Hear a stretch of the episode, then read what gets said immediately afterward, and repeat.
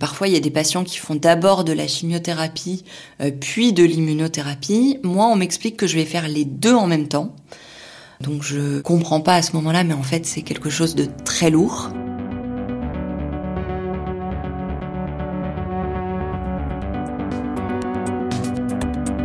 Je m'appelle Clémentine, j'ai 30 ans et je me bats contre un cancer.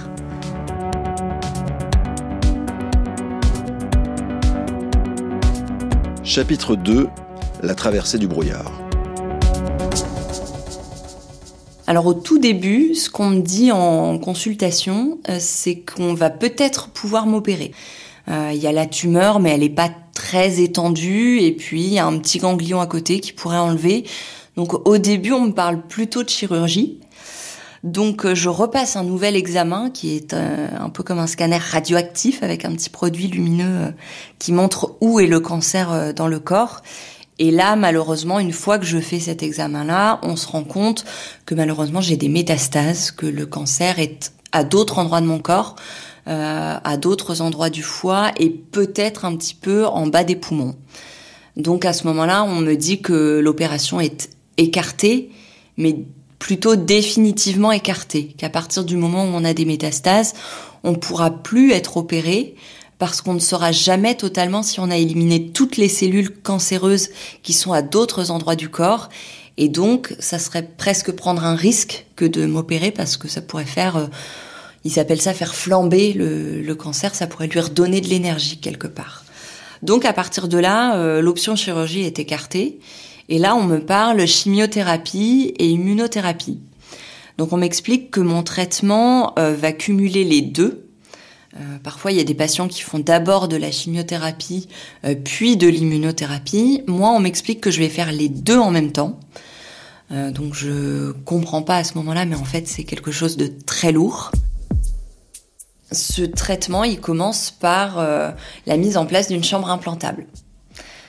Donc la chambre implantable, c'est un espèce de petit boîtier qu'on vous met, alors moi c'est au-dessus du, sein droit, un petit boîtier qui a un cathéter, en fait une forme de, petit tuyau qui va venir dans une grosse veine, euh, ce qui permet que les produits passent directement dans cette euh, grosse veine. Pourquoi? Parce que la chimio, ça abîme beaucoup les veines. Et donc, si vous la mettez euh, dans le dans l'avant-bras, comme c'est souvent les, les, perfusions à l'hôpital, finalement, les veines, elles s'abîment très vite, elles durcissent et très vite, on peut plus les utiliser. Ça veut dire que sous la peau, j'ai un petit boîtier. Donc ça se voit un peu, ça dépasse un petit peu, ça fait un petit rond. Au-dessus, il y a une petite cicatrice. Et puis on voit un espèce de trait qui remonte euh, vers ma gorge. Et quand je me retrouve avec le boîtier, ben, c'est pas joli. Donc voilà, euh, j'ai même essayé l'été dernier, mais j'ai pas vraiment réussi, de trouver un maillot de bain qui couvre un petit peu, mais finalement, euh, vu là où c'est placé, il n'y en a pas. Donc j'ai pas réussi à masquer ça à la plage, par exemple. Et donc ils piquent là-dedans à chaque fois qu'ils veulent euh, me mettre la chimio. Donc le même jour où j'ai l'implantation du boîtier, je démarre la chimio. Et il y a une séance où j'ai chimiothérapie, immunothérapie, et une séance où j'ai que chimiothérapie. Donc euh, si on prend les séances où j'ai les deux, ça dure à peu près 5 euh, heures, voire un peu plus, à l'hôpital, branché, avec deux pompes qui m'injectent les produits. Euh, et si j'ai que la chimio, faut compter à peu près quand même 3 heures. Moi, j'en ferai, si je compte,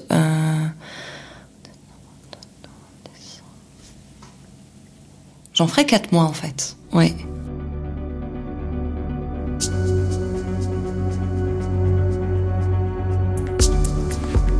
Le sentiment que j'en garde finalement, euh, c'est quelque chose de très lourd parce que je fais deux semaines sur trois, donc euh, j'ai quasiment pas de répit.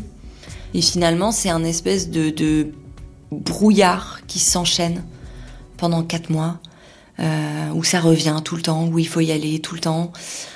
Je, je, retiens, oui, ce brouillard mental, les nausées, la fatigue, les vomissements, euh, c'est vraiment, c'est extrêmement lourd. Je m'en rendrai compte par la suite.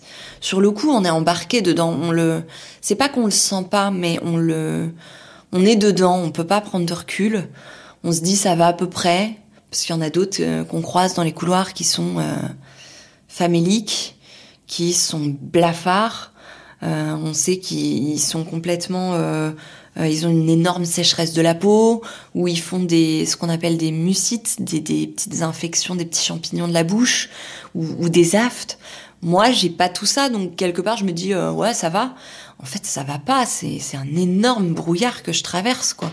Et je suis tout le temps fatiguée, j'arrive pas à me concentrer, j'ai plus de mémoire. Concrètement, c'est, c'est, c'est très dur, cette période-là. Je m'en rendrai compte par la suite, mais c'est extrêmement dur. Ah oui, ça se, ça se confirme. L'image du grand public de euh, la chimio, c'est vomir, c'est triper boyau. Alors moi, j'ai pas vomi autant que ça parce que été chargée d'antiémétiques, donc des, médicaments qui, qui t'empêchent de vomir. Mais c'est la nausée du matin jusqu'au soir, du soir au matin. On se lève avec ça, on s'endort avec ça.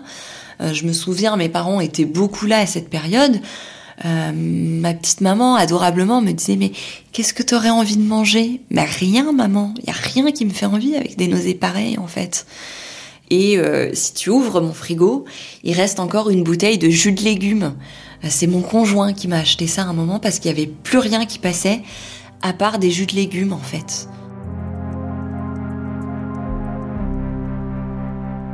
J'avais quelques notions quant aux chimiothérapies parce que ma maman est infirmière et que dans le service de chirurgie viscérale où elle a travaillé, elle a eu à traiter parfois des patients avec euh, des cancers. Donc euh, voilà, j'ai une certaine culture euh, médicale qui fait que je sais à peu près ce qu'est une chimio, mais on me le réexplique.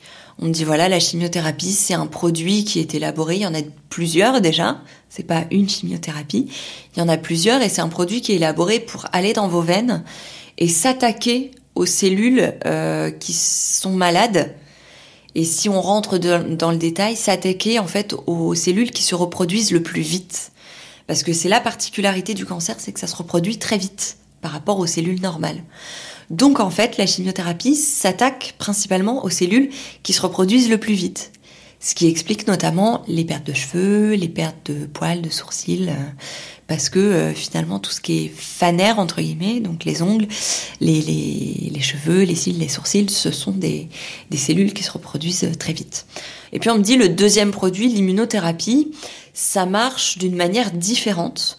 Euh, si on dit immunothérapie, c'est parce que ça utilise le système immunitaire, ça vient le booster pour qu'il vienne lui-même s'attaquer aux cellules qui ne fonctionnent pas bien.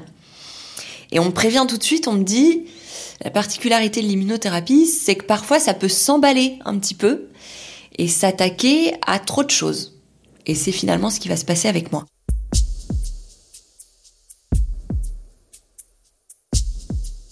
Et donc au bout de 4 mois de chimio et d'immunothérapie, a priori, je ne sais pas si on a fait le distinguo entre la chimio et l'immunothérapie, mais moi c'est comme ça qu'ils me l'ont présenté. A priori, l'immunothérapie s'est emballée a presque trop bien fonctionné et déclenche une hépatite, c'est-à-dire une, inflammation de mon foie qui fait que je ne supporte plus les traitements, que j'ai des valeurs sur mes prises de sang qui commencent à augmenter trop, que je fais une petite jaunisse, c'est-à-dire que je commence à avoir la peau un peu plus jaune, les urines un peu plus colorées, le blanc de l'œil qui jaunit un peu. Et donc à ce moment-là, on me dit qu'il n'est plus possible de continuer ce traitement-là que mon corps ne le supporte plus. Ça fonctionne, a priori ça fonctionne à peu près, pas complètement mais à peu près, c'est satisfaisant, mais mon corps ne le supporte plus donc on ne va plus pouvoir continuer. Alors moi à ce moment-là je le vis très mal parce que euh, ben, l'immunothérapie on me l'a présenté comme un traitement un peu novateur. Donc je suis sur un traitement concrètement qui il y a deux mois n'était pas proposé aux malades. Donc c'est une chance en fait, l'immunothérapie, on me le présente comme une énorme chance. Et moi je me dis merde, mon corps, cette chance-là, il la rejette quoi. Et je vis ça comme un échec monumental. Alors que les médecins de l'autre côté du bureau, ils sont super contents parce qu'ils peuvent me proposer un autre truc qui est peut-être encore mieux quoi. Et moi je le vois pas à cet instant-là. Je mettrai deux trois jours à le comprendre, mais à cet instant-là, moi je ne vois que l'échec.